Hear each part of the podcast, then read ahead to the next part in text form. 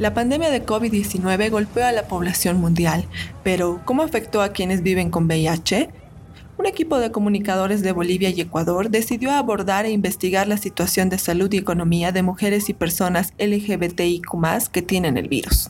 En este segundo episodio del podcast Sobreviviendo al VIH en tiempos de pandemia, conversamos con estas personas para conocer cómo fueron afectadas económicamente durante la crisis sanitaria del coronavirus y cómo se sobreponen para seguir adelante en esta lucha constante por vivir. En Ecuador, en 2018 se notificaron 4.077 casos nuevos de VIH-Sida, de los cuales la mayoría tienen entre 20 a 49 años. La zona con mayor concentración es la Coordinación Zonal 8, que comprende a Guayaquil, Sambo Rondón y Durán, con 1.014 casos. En Bolivia, hasta junio de este año se tiene registrado 28.549 casos acumulados desde 1984 Solo este 2020 se han reportado 1.488 casos nuevos, de los cuales la mayoría ha iniciado el tratamiento, según reporta Jorge Medrano, el responsable de monitoreo y evaluación del Programa Nacional ITS VIH-Sida del Ministerio de Salud. El 88% de portadores de VIH en Bolivia están distribuidos en Santa Cruz, La Paz y Cochabamba. De esa gran cantidad de personas que transitan el virus, la mayoría ha padecido el golpe de la pandemia, no solo en el ámbito de la salud, sino también en la angustiante búsqueda de superar las dificultades económicas.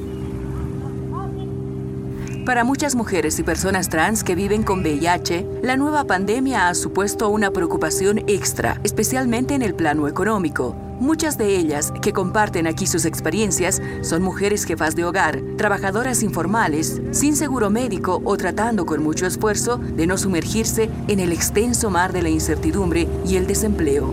De ellas dependen hijos, hijas, hermanos, hermanas, madres y padres. Su dolor se esconde detrás de la responsabilidad que tienen de seguir sobreviviendo para darles una oportunidad de felicidad a su familia. Esa pandemia sí nos ha afectado mucho, eh, más que todo a mí por el motivo del trabajo, que han empezado a despedir de, los trabajos, ¿no? Y es, sí, es muy difícil encontrar trabajo porque te da miedo la, la forma en que te pueden mirar si les dices que tienes esa enfermedad, porque veo que todavía hay mucha discriminación la he vivido con mi hija, con mi pequeña cuando estaba en el hospital del niño internada cómo eran las mismas enfermeras, cómo nos hacían a un lado, pero asimismo, gracias a Dios, ya estoy tomando ya los medicamentos. Hemos escuchado a Araceli.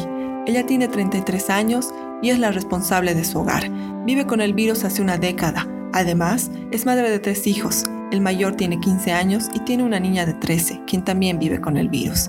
Su drama comenzó hace cuatro años cuando falleció su esposo, quien también era portador del VIH, lo que la orilló a dejar sus pastillas porque le afectaba en la salud y necesitaba salir a trabajar. Desde ese momento vive con su enfermedad como puede, entre el dolor y la resistencia. Mis tres hijitos dependen de mí.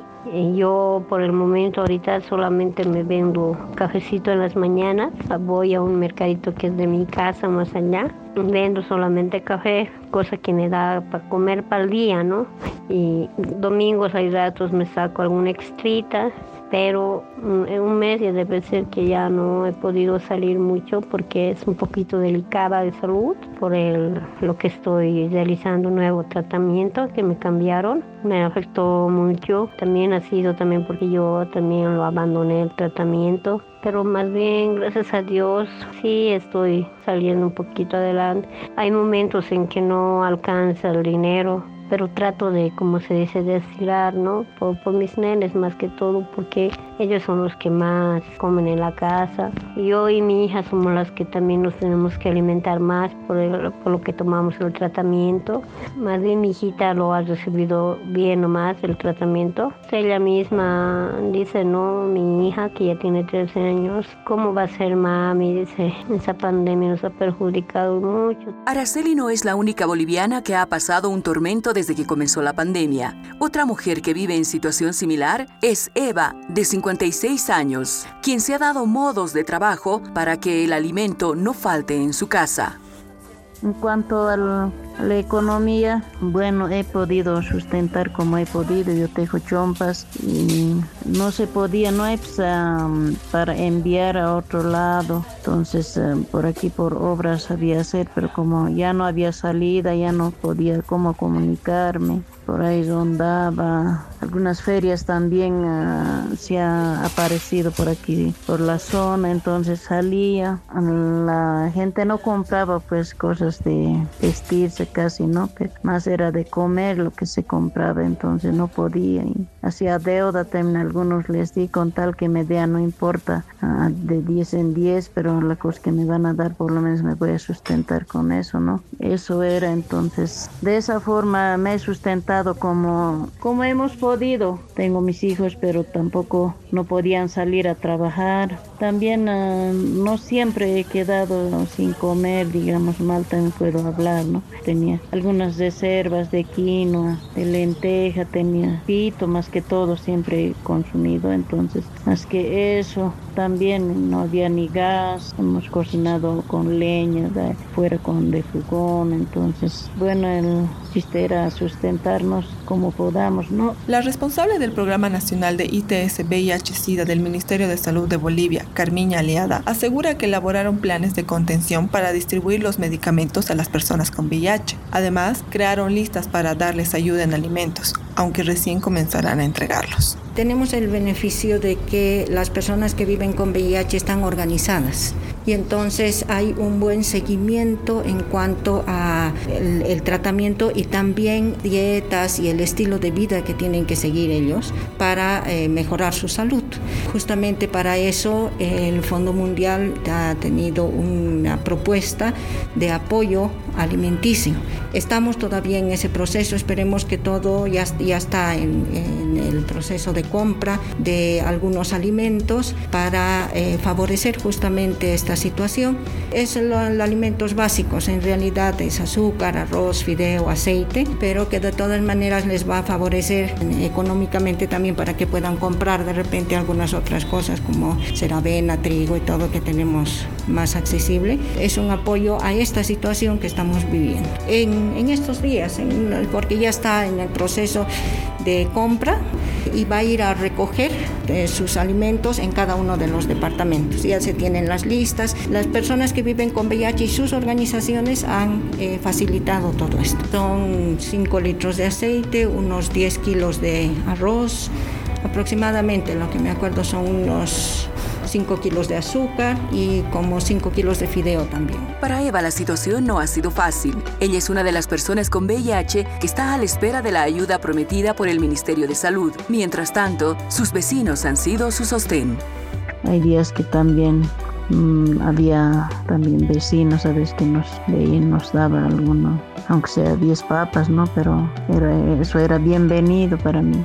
El panorama fue similar para María, nombre ficticio. Hace cinco años quedó viuda. Es madre de dos hijos, uno de 13 años y el otro de 9. El último nació con el VIH porque ella no sabía que estaba contagiada. Su lucha se divide entre la búsqueda de sobrevivir y sostener a su familia. Su historia es como otras tantas en medio de una crisis que ha aumentado más las diferencias. El tema de la pandemia para nosotros ha sido, la verdad, este, dura porque ya que soy mamá soltera no cuento con el apoyo económicamente de nadie, ¿no? Gracias a Dios eh, vivo con mi mamá mientras yo salgo a trabajar ya me lo ve a mis hijos, se quedan a cargo de ella. En este tiempo de pandemia ha sido un poco duro porque la verdad, este, como bien sabe, ha sido difícil para todos nosotros. Eh, no he estado trabajando normalmente y lo cual por el cual motivo no he estado percibiendo de mis sueldos este, normales, ¿no? Este, hemos tenido que batallar, la verdad, y medirnos un poco con, con las cosas porque para hacer durar lo, lo, lo que me pagaban, ¿no? De acuerdo a los días que iba a trabajar, porque en sí no iba todos los días. María palpita el dolor de la desigualdad. Al igual que ella, muchas mujeres solas con VIH deben hacerse cargo de las necesidades de los hijos, además del trabajo doméstico no remunerado y las tareas de cuidado. Para ellas, el coronavirus no solo significa un peligro en cuestión de salud, sino también de dinero lamentablemente yo no, no, cuento con el apoyo este, de los abuelos de, mi, de mis hijos de parte de padre, ni, ni moral, ni, económicamente. En realidad falleció el padre de mis hijos y se perdieron ellos más, ¿no? Gracias a Dios mi mamá, mis hermanas este, me apoyan viendo a mis hijos en los tiempos que yo salgo a trabajar. La situación de las mujeres en el ámbito laboral es desfavorable. En Bolivia, gran parte de quienes viven con el virus del VIH trabajan en el mercado informal porque sienten que será una forma de evitar preguntas incómodas que muchas veces no quieren contestar. Así lo menciona Marcela Cabezas, líder de la ICW Capítulo Bolivia, que es la comunidad internacional de mujeres viviendo con VIH en este país hay algún un grupo pequeño de, compañeras que, que, han estudiado, han finalizado estudios superiores y trabajan en sus profesiones y demás. Hay, pero una gran, gran mayoría de, de las mujeres que viven con VIH viven del trabajo informal. Gran parte de ellas venden, venden, son comerciantes, venden en ferias, venden frutas, venden verduras, venden hasta ambulan vendiendo caramelitos, pastillitas por la calle, otras venden ropa tejida, o sea, tejen a mano y venden en las calles, ambulando también. Eh, muchas se dedican también al tema de la limpieza, limpian casas o son empleadas domésticas también a medio tiempo. Muchas de, las compañeras, digamos, viven de, eso, viven del día a día. Ninguna de ellas tiene estabilidad económica. ¿En qué sentido? De que no tienen aportes a las AFPs, por lo tanto no van a tener una jubilación, de que viven al día a día, que solamente les alcanza para el alimento, para su alquiler y para algunos gastos más en casa. Al ser parte del trabajo informal, estas mujeres no acceden a seguros médicos de salud y si enferman, eso supone una inversión de dinero extra, gasto que varias de ellas no pueden realizar por más necesario que sea. Realmente una mayoría de ellas que viven del trabajo informal, totalmente informal. No hay, casi una mayoría de ellas no tienen seguro médico. Entonces eso es grave porque todas dependen totalmente de los centros de atención de personas con VIH. Ahí solamente te dan el tratamiento gratuito para el VIH y te hacen tus laboratorios que tengan que ver con el VIH. Pero si tú en algún caso te enfermaras de, por ejemplo, de una gastritis, se me viene a la mente, pero necesitas ir al gastroenterólogo y necesitas comprarte medicamentos para la gastritis, eso no te lo va a dar el programa de VIH, eso ya sale de tu bolsillo. Pero las mujeres no van a gastar 20 pesos, 30 pesos, 40 pesos en un papá porque eso a veces implica la comida del día, o implica la leche si tiene un niño, o implica los alimentos de, la familia. Entonces, las mujeres no van a gastar en su salud, van a priorizar gastos más importantes como el alimento de los niños en la casa. Entonces, eh, no, hay, no hay acceso a la salud para las, mujeres viviendo con La pandemia de COVID-19 y el confinamiento que tuvimos que realizar afectó de sobremanera la economía de estas mujeres y sus familias, que en muchos casos dependen de ellas. Marcela conoce bien de lo que habla.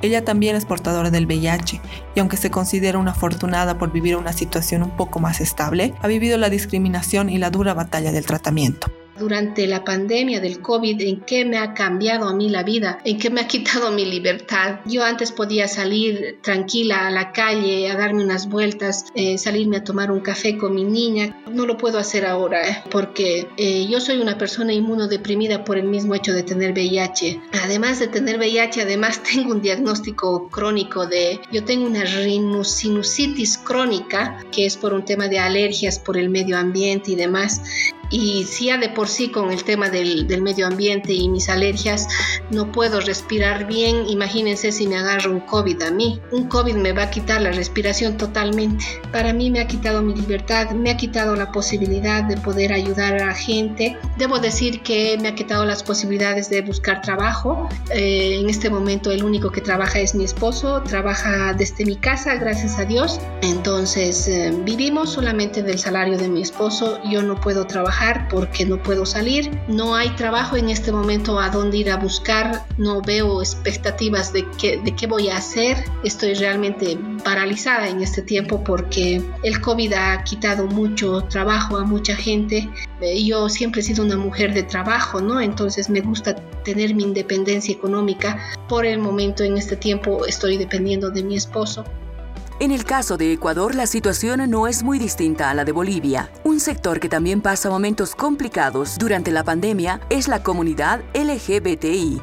Rachel Erazo es presidenta de la asociación Alfil, una organización que trabaja con este sector en el tema de la incidencia política. Ella relata cómo ha atravesado la cuarentena y las consecuencias financieras que deja la pandemia es un drama social muy grande y esto ha venido ocurriendo, todo lo que te estoy diciendo ha venido ocurriendo desde siempre es decir, antes de la pandemia. El tema es que en el asunto de exclusión social no tenemos la posibilidad de acceder a un trabajo como el común de las personas si lo puede hacer por, por nuestra condición de visible, es decir, por ser mujeres trans somos discriminadas y no podemos acceder a un puesto laboral sea público o privado. Y tú me dirás, bueno, yo conozco personas trans, mujeres trans que están trabajando, sí, pero no es por efectos de política pública, son casos aislados, son, son personas que han tenido alguna relación en especial o que lógicamente sus empleadores no han tenido ningún problema, pero no es un tema de, de política pública, no hay un cupo laboral como hay en otros países. Si bien el empleo informal fue afectado, tanto en Bolivia como en Ecuador,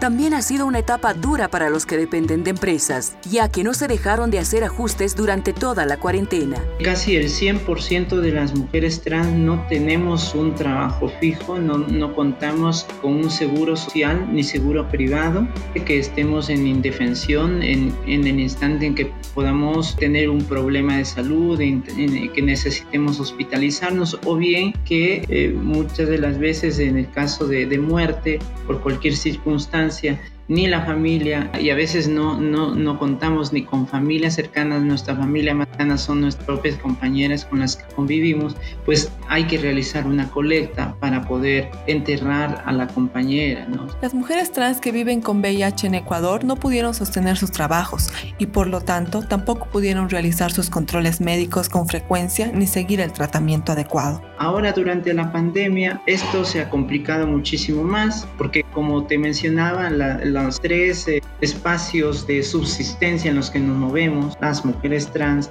que son trabajo sexual, la peluquería o la cocina y por ahí algunas, eh, algunas actividades de características de trabajo es, este, no pueden, no pueden eh, tener teletrabajo como, como en el caso de, de, trabajos de oficina, ¿no? Entonces tiene que ser presencial y eh, lógicamente se han sumido mucho más en la miseria. Es muy complicado decir a una, imagínate que cuando empezó el estado de excepción, muy difícil decirle a una persona trans que solo vive el trabajo sexual, quédate en casa. Sí, pero en casa tienes que pagar el arriendo, tienes que pagar la luz, tienes que comer, ¿ya? O sea, son, son, son cosas básicas que no puedes prescindir, puedes prescindir de un corte de cabello, de comprarte ropa, ¿no es cierto? Pero comer no puedes. ¿Y dónde vas a vivir si no pagas el arriendo? Entonces hemos tenido muchos problemas de, dramáticos, este, compañeras que han tenido que morir, han muerto en la calle, ¿no? Eh, compañeras de ellas expulsada, adulta mayor, expulsada, que claro, cuando se le tendió la mano, pero lamentablemente ella murió eh, por COVID y también era una mujer que vivía con VIH. Ricardo es otra persona que vive con el VIH. Tiene 35 años y se define como no binario. A diferencia de los primeros testimonios, él cuenta que tiene una mejor situación económica, pero sufre los malestares físicos propios del VIH, así que comprende la difícil situación de su comunidad. Yo vengo de una familia con ciertos privilegios, digamos, económicos. Este, yo he tenido la, la, oportunidad de siempre mantenerme, o sea, con un buen trabajo, porque tengo estudios, o sea, tengo ciertos privilegios, ya. Eh, y he mantenido mi seguro privado. Pero yo me enfermo todo el tiempo, ¿me entiendes? Entonces, no quiero saber Igual nosotros tenemos preferencias de atención en hospitales públicos por tener VIH, pero no quiero saber el suplicio que debe ser para una persona que tiene es, su sistema inmunológico dañado, digamos, este, o enfermo, o afectado, porque ya no se está dañando, pero se dañó, este, em, y no tiene, por ejemplo, un seguro privado. Yo cualquier cosa que me pasa voy al hospital, a, las clínicas privadas, me atienden súper bien, me curo rápido, me cubre el seguro el 60% de mis medicinas, hasta el 80% en ciertos casos. y ya. Pero una, yo no quiero saber una persona que no se puede pagar un seguro, que tal vez ahora está sin trabajo, este, eh, obviamente es vulnerable económicamente, porque ¿cómo se va a desarrollar si se enferma? Y puedes hablar con, o sea, yo he hablado con muchos positivos y sí, somos personas que nos enfermamos más a menudo o nos cuesta un poquito más curarnos, ¿ya? Sí somos unas personas con el sistema inmunológico deprimido. Entonces, obviamente somos personas que somos vulnerables. Y después que te despidan, ¿cómo tú justificas a una persona? ¿Cómo tú le dices a tu jefe, yo tengo que ir una vez al mes al hospital? Una vez al mes, no qué es como cada tres meses. una vez al mes tienes que pedir permisos sin decirle lo que tienes. Es, es un problema hasta con muchos amigos positivos cuando están en, en la etapa de entrevista se mueren de los nervios y por lo menos yo sé que hay un fallo de la Corte Constitucional en que permite despedirte, o sea, eh, no permite que te despidan por VIH, que les puedes denunciar. Pero la gente igual, o sea, imagínate, mucha gente porque no se entera el resto, porque no hagan bomba de esto, termina perdiendo sus derechos laborales, no importa que le despidan o son explotados. Eh, entonces, eh, creo que el COVID, antes del COVID o después del COVID, eh, sigue siendo un, grave problema el, estigma, la desinformación, eh, para nosotros poder desarrollarnos como otra persona.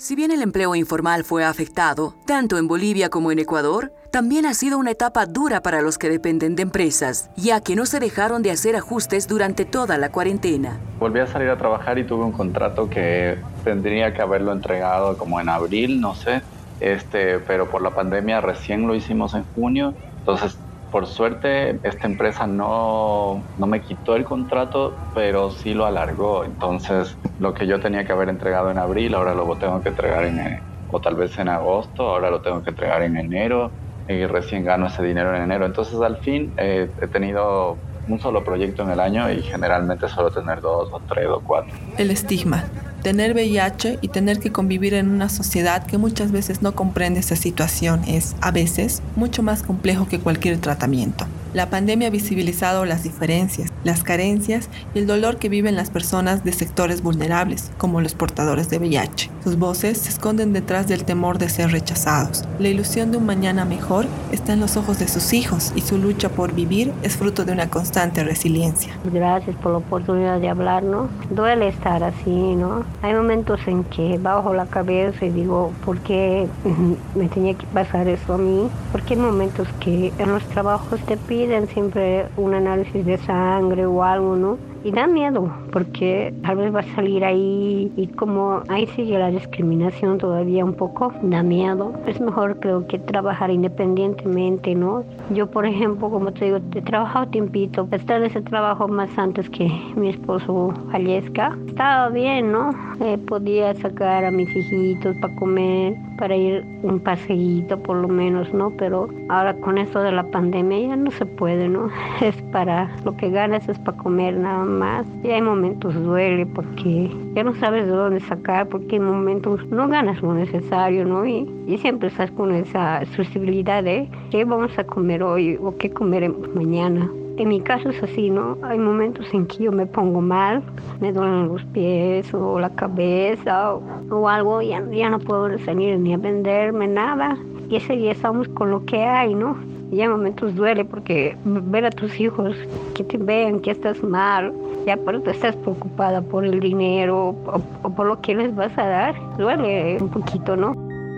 La pandemia del COVID-19 golpeó a la población mundial, pero en especial a los sectores más vulnerables, como a las personas que viven con VIH-Sida. El equipo de producción y realización de este podcast está conformado por Erika Astudillo, Laura Bedregal, Claudia Belaunde, Marlene Caero, Rocío Corrales, Gladys Mita, Lenin Soria, Nicole Vargas y Ana Ventimilla.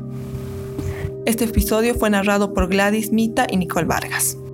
Esta historia fue creada en la Mediatón Resonar, organizada por Chicas Poderosas y la UNESCO, con el apoyo de Google News Initiative.